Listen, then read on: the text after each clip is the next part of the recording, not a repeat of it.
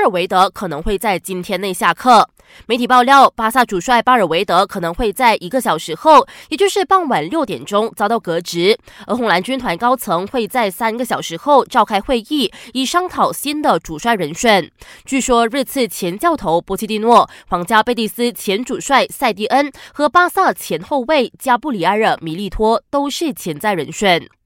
桃田贤斗和他同伴的伤势情况稳定。尽管刚刚摘下大马羽球大师赛男单冠军的日本一哥桃田贤斗，在车祸后遭遇鼻梁骨折，也伤到了嘴唇和脸部，但经理部长塞沙迪透露，桃田贤斗和另外三名同伴的伤情没什么大碍，目前正在布城医院接受观察。卫生部长拿杜西里祖基菲里则表示，桃田贤斗等人将会在短时间内出院。在得知曾经的对手遭遇车祸后，我国羽坛传奇李宗伟透过新洲体育向桃田贤斗献上祝福，祝愿他早日康复。